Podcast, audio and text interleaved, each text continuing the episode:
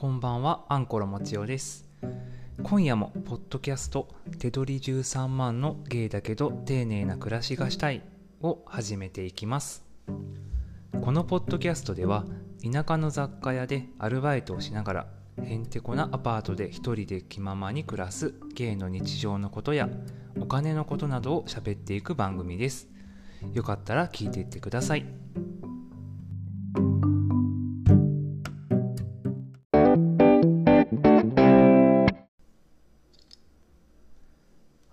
改めましてこんばんは。お疲れ様です。アンコロもちおです。第8回目始めていこうと思います。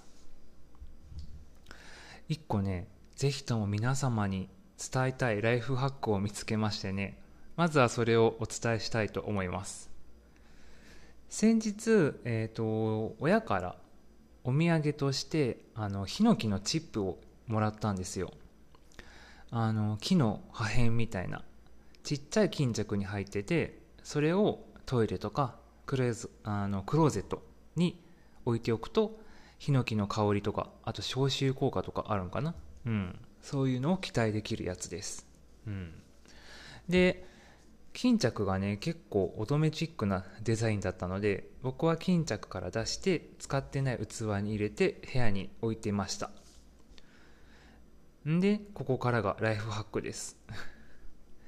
そのヒノキチップを入れている器を、えー、とふと思い立ってあのサーキュレーターのふもとっていうんですかねあの下の土台部分に置くとねなんとヒノキの匂いをこのサーキュレーターの下側だからこう空気をねサーキュレーターの匂いとともに吸い取ってでサーキュレーターの風で部屋中に拡散してくれるっていう。うん、うちは部屋干しなのと夜寝る時になんかなんとなく風が動いてないと落ち着かないのでもう本当ほぼ一日中サーキュレーターを回してるんですけどそのおかげでもう常に部屋がヒノキで満たされてるって感じです、うん、正直ヒノキのチップを、まあ、大量だったら分からんけどその本当ね本当あの手のひら1杯分ぐらいのものを器に置いて部屋に置いといても正直香りが広がらなかったんだけどこの方法だとねほんと部屋中にヒノキの匂いが広がるので本当におすすめです。で最近はね匂いがもう抜けてきちゃったからそこにアロマオイルを垂らしてますね。それもねめちゃめちゃ匂い拡散されるのでおすすめです。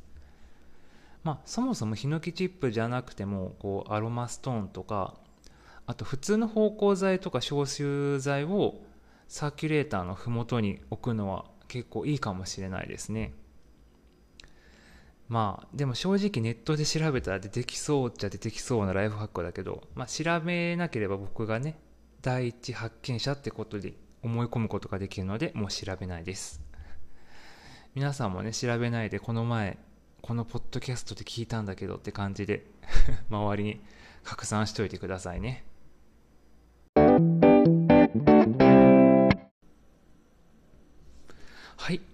今日はねなんと初めてのお便りがメールアドレス宛てにいただいたので早速紹介していこうと思います。いや本当に嬉しい。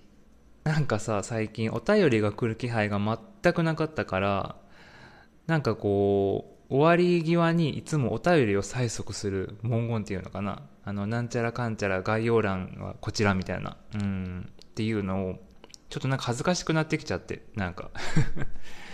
なんかこいつすごいお便り求めてる割に全然来てねえじゃんみたいな。だからねまあでも一通だけなんですけどね。うん。でも本当にありがとうございます。では早速あのお名前がね記載してなかったので匿名さんとお呼びしましょうか。はい。アンコロもちおさんこんばんは。はいこんばんは。はいそれちょっとね言ってみたかったやつ。えっと最近様々なポッドキャストを開拓しておりましてふとカレーの写真が美味しそうで聞き始めました。穏やかな声やところどころ慣れてない感じが可愛くて癒されます。まさかのあの声のことは置いといて慣れてない感じがねあのメリットに来るとは思わなかったです。はい。はい。あとあのカレーの写真ありがとうございます。そうあれ一応僕が作ったやつです。うん。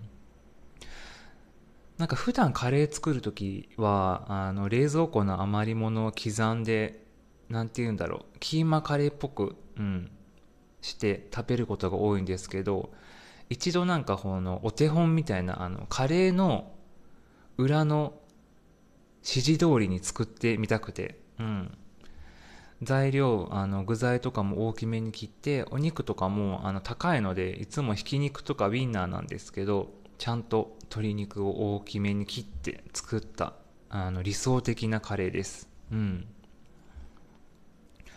なんかね、こう、一応タイトル的な感じで、こう、暮らし感を演出したくて、ちょっと、あの、手作り料理の代表であるカレーを、えっ、ー、と、写真、なんていうの、サムネ、サムネっていうのかな？カバー、あ、そうか、カバーアートっていうのか、ポッドキャストは。うん、カバーアートにしておりますはい。あ、すいません。ちょっとメール続きますね。えっ、ー、と、私もポッドキャスト配信に興味があるのですが、自分の声を聞くのが苦手で、なかなか録音まで至っておりません。慣れる方法とかってありますか？あと、どんなアプリや機材を使っていますか？これからも配信楽しみにしております。頑張ってください。はい、ありがとうございます。まずね、あの、ちょっと順番逆になっちゃうんですけど最初にあのアプリや機材に関しては絶対にもっとこなれたポッドキャストに聞くべきだと思います明らかにこの音質が悪い編集感のないポッドキャストなので でもねせっかく聞いてくださったのでお答えしますねうんまずは、えーと、アプリアプリはあの Spotify のポッドキャスト配信アプリのみで収録と配信、編集をしております。えっ、ー、と、ポッドキャスターって名前だったかな？うん。確かね、もともとはアンカーっていう名前だったと思うので、あの、Google プレイとか、えっ、ー、と、あの、iPhone のアプリダウンロードするやつ。うん。そこに、ポッドキャスターか、アンカーって検索すれば出る、出てくるんじゃないかな。うん。でね、あの iPhone とか最近のスマホだったら、まずそのアプリ一つで、あの収録、編集、配信が完結できると思います。ただね、僕は本当に西のスマホを使っているので、スマホ本体のマイクだとかなりホワイトノイズがひどくて、あの、1000円くらいで買った。でも一応オーディオテクニカの簡易的な USB マイクをダイソーのコネクタあの USB とスマホをこうくっつけれる部品みたいなやつを買ってスマホに直接挿して今収録してるって感じです。今時のスマホとか iPhone だとこれぐらいの音質だったら全然スマホ本体で十分収録できそうな気がします。うん。あとあれだよね。あのマイク付きのイヤホンとか AirPods とかだったらもうさらに音質いいんじゃないかな。うん。そんでもって、あの、本、あの、その、この、Spotify のアプリ一つで編集できるはずなんですけど、僕のスマホが古すぎて対応してないのか、何度やっても、あの、カットとか、こう、つなぎみたいな編集ができなくて、うん。だからもう今は編集なしで、話の区切りごとに収録停止、収録停止っていう感じでで、その間にあの、最近区切り音をつけてって感じです。うん。なので、ほとんど編集なしな感じですね。うん。まあ、あの、お察しの通りなんですけど。まあでもね、細かく編集してたら僕の性格上続かないと思うので、まあこれぐらいゆるっとでいいかなと思ってます。もはやもう編集の技術より、あの噛んだり滑舌よく喋ったりする会話の技術を上げねばなって感じです。はい。なので、特にあの、編集とかこだわらなければ、Spotify の配信アプリ一つで十分に収録と配信できちゃうので、まずはおすすめです。確かね、僕の聞いているあのポッドキャストもこれこの Spotify の配信アプリ一つだけでやってますっていうのもいくつかあったのででもねそちらのポッドキャストはもう本当クオリティ高くてうん。なのであの話し方とかてかまあ話す内容と話し方で十分このアプリ一つでポッドキャストできちゃうと思います。で、えっ、ー、と質問が前後しちゃったんだけど自分の声だよね。自分の声か。まあもう慣れましたね。あのなんて言うんだろう。喋りが上手くなったって意味な意味の慣れとかじゃなくてマイクに向かって一人で喋るのはもう完全に慣れました。うん。3回目くらいでもう慣れたかな。あとは最近は収録して音をつけてでそのまま配信してるのであんまり聞き返してないっていうのもありますね。あの配信1回目2回目とかはちゃんと自分で一度全て聞き直してたっていうのもあるんだけどもう今はこのままえいって 配信しちゃってます。まあ、クオリティは置いといて自分のこの気持ち的に始めちゃえばもう多分23回目にはなれると思います。あとはね職場が雑貨屋なんですけどなぜか店内放送があるんですよ。マイク使ってあの本日はご来店いただきましてみたいな そうそれでねマイクを使って一人でこう自分の声を聞きながら喋るっていうのはもしかしたら人より抵抗が少ないのかもしれないですね。うん。店内放送してる割には噛みまくるっていうね。うん。そう。店内放送だと噛まないんだけどね。うん、なんでだろう。こうやってポッドキャストだとやっぱ素が出ちゃうのかな。うん。割と誰かと喋るときも結構噛んじゃうんだけどね。店の中でこう店のマイクで立っとるとね全然噛まないんだよ。割と長い文章でも。うん。ね。店で多分収録してたらもっとクオリティが高い ポッドキャストができるかもしれないね。うん。はい。こんな感じですかね。なんか全然参考にならなかったと思うけどでももしねあの匿名さんポッドキャスト配信始めたらねこっそりメールで教えてください。聞きに行きます。はい。お待ちしてますね。はい。お便りありがとうございました。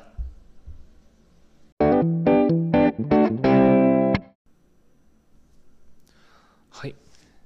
えっ、ー、と、話はちょっと変わるんですけど、今日ね、あの、友達の誕生日のプレゼントを買いに、ちょっと名古屋の方に出かけてました。うん。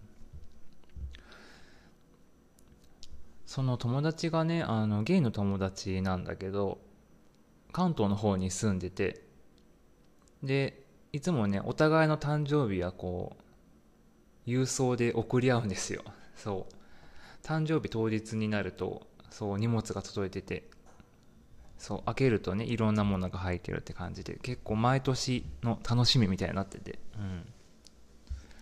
もらうのも嬉しいしなんか相手のことを考えながら商品選ぶのも結構ね僕好きなんですよね。でねここ最近っていうか今までは結構ご当地ものを送ってて僕は。僕あの岐阜の方に住んでるんですけど岐阜の方でしか買えないようなお菓子とかあとは逆に近所のお菓子屋さんの焼き菓子とかそう向こうの関東の方ではね買えないようなものを詰め合わせて送るっていう感じだったんだけどまあね正直そう関東の方、まあ、東京とかの方だと岐阜のもの大体売ってるんですよね。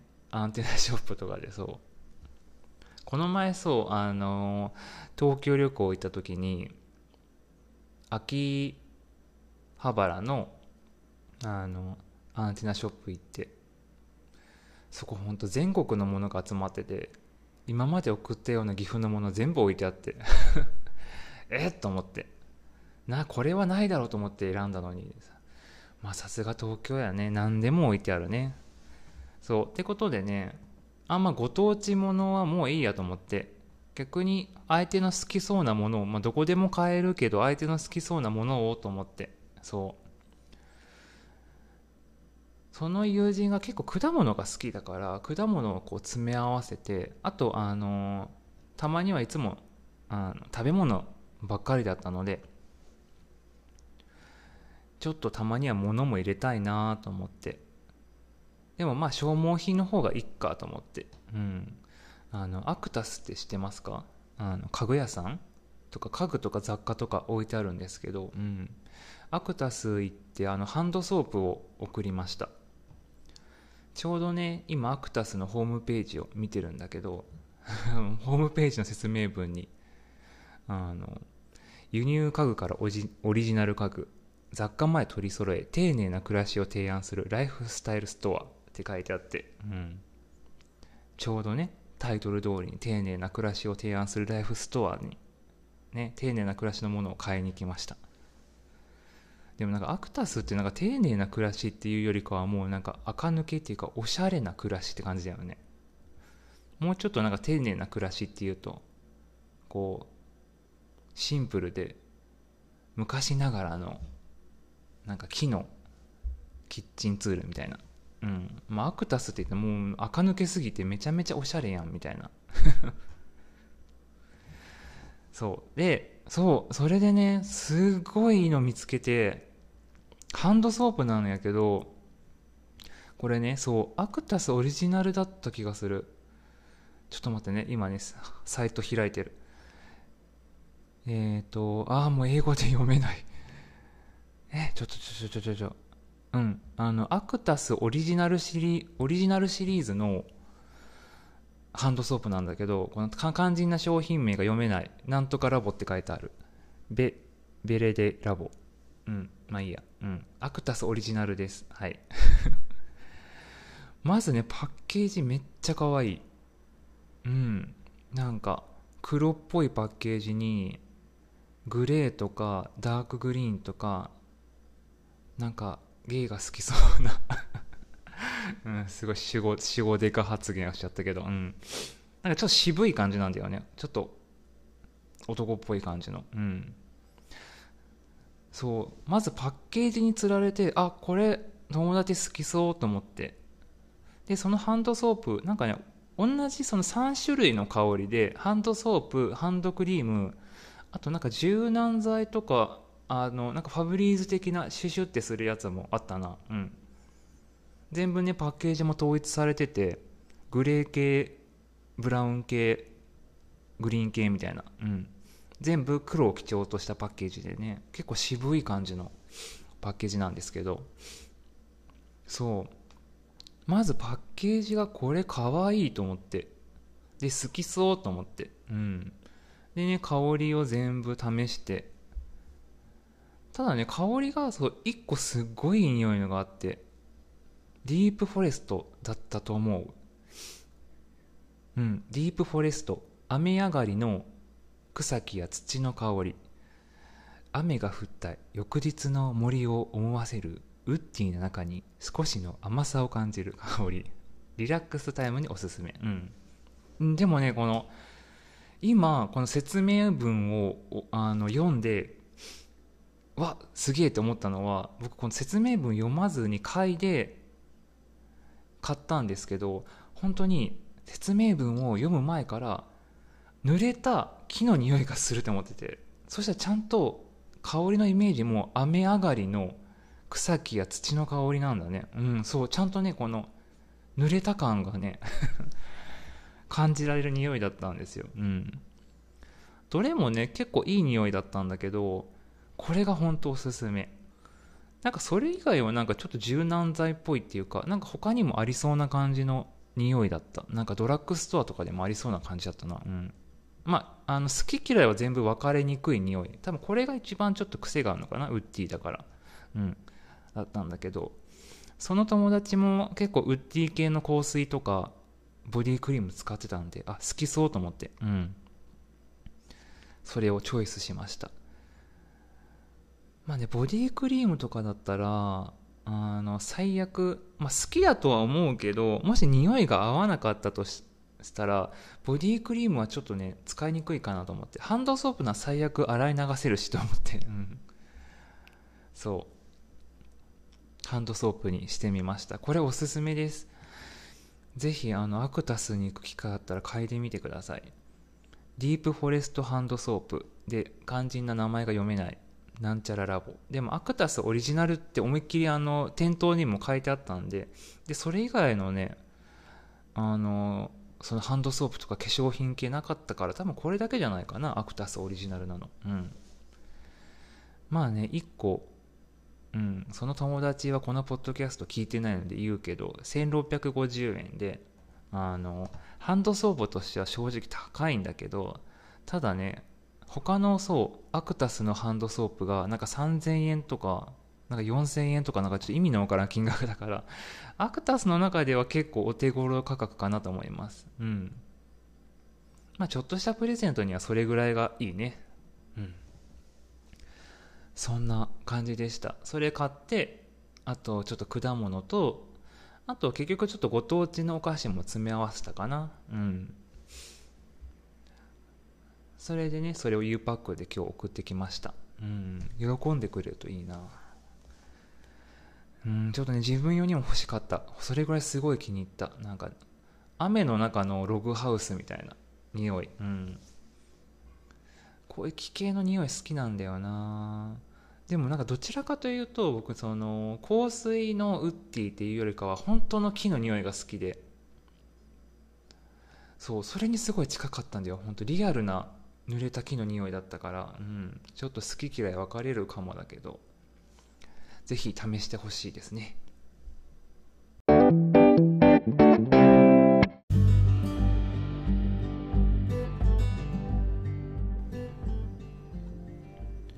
はい。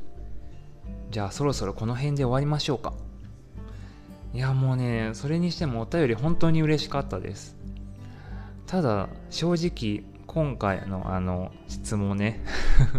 初心者のね僕にはねあんまり自信を持ってお伝えできることはねなかったんですけど。今回ねあのお便りしてくれた匿名さんには僕が配信するまですごくお世話になったブログとかサイトがあるのでその URL お送りしますね。うん。すごいねそのポッドキャストの配信するまでの流れが分かりやすいサイトがあったのでぜひ見てほしいです。よかったら参考にしてみてくださいね。はい。では引き続きお便りの方は大募集しております。概要欄やエピソードの説明文にメールアドレスや Google フォームがあるのでお便りぜひお待ちしております。ではここまで聞いてくださってありがとうございました。ではまた。